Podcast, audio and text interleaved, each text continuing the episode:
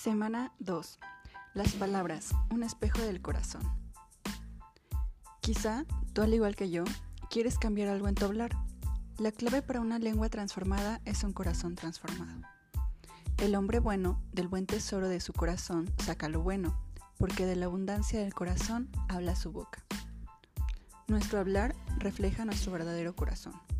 Si soy necia, mis palabras estarán llenas de necedad si soy malvada, mis palabras serán de maldad.